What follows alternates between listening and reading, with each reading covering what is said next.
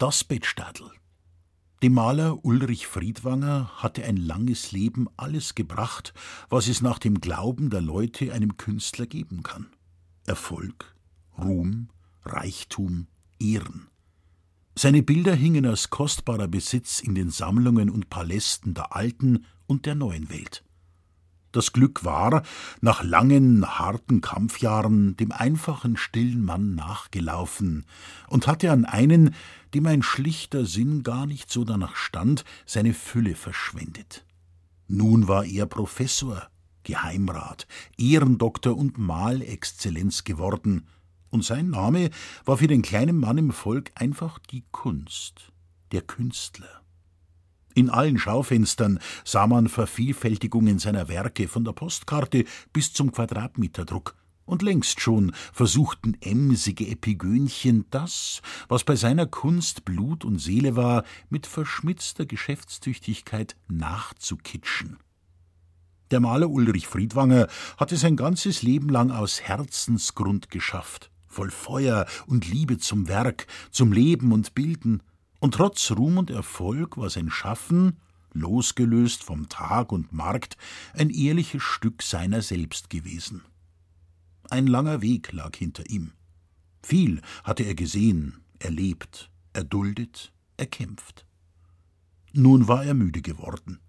Er silberte in die siebzig hinein und lebte jetzt fern von aller Welt in einem kleinen, grün umbuschten Haus in einem stillen Bergdorf bei seiner Tochter und seinen Enkeln, beschnitt die Rosenstöcke, ging den Raupen nach und sah den Immen zu.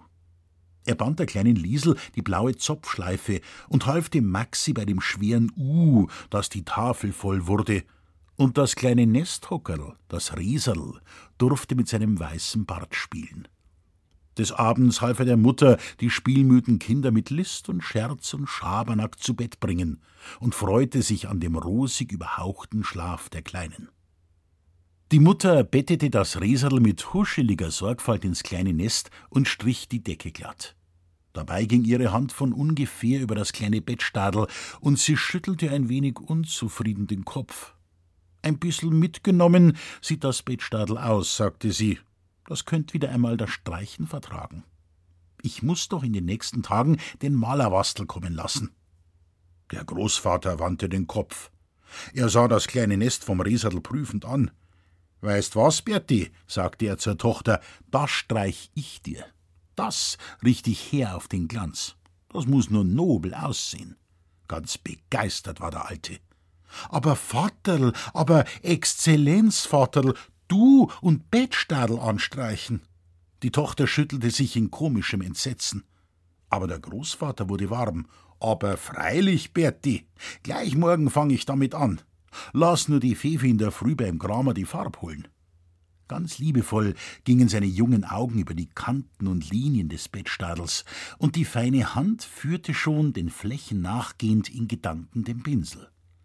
Das machen wir, sagte er nochmal, ei freilich, das soll mir eine liebe Arbeit sein.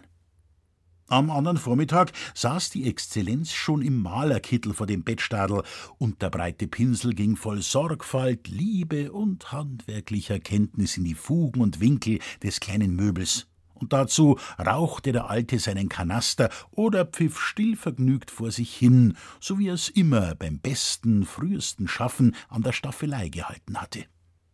Die Tochter stand dabei und schüttelte lachend den Kopf.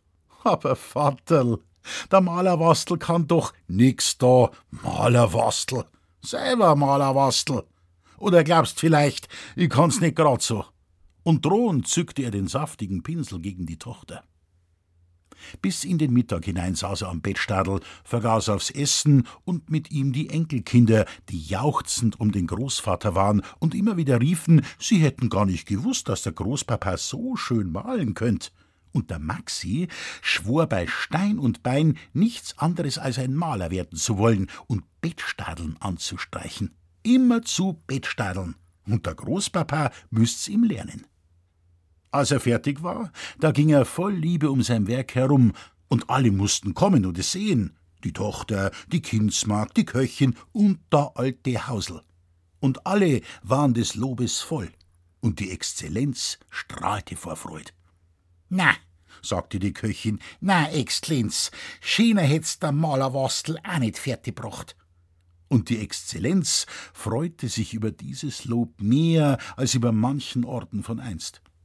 Nachmittags kamen Freunde aus der Stadt, Künstler, Gelehrte und ein abgrundtief gescheiter Professor, der über Bilder schrieb.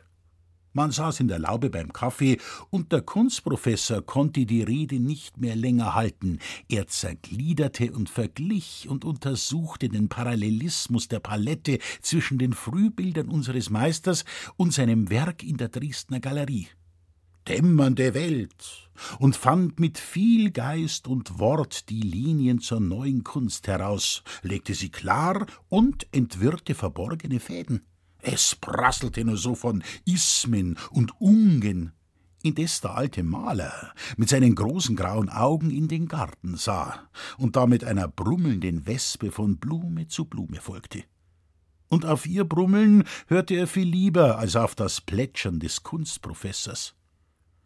Und an welchem Werk, verehrter Meister, haben Sie wohl am liebsten gearbeitet? Und was dünkt Sie selbst um Ihr Schaffen in den letzten Jahren der Vollendung Ihrer Kunst?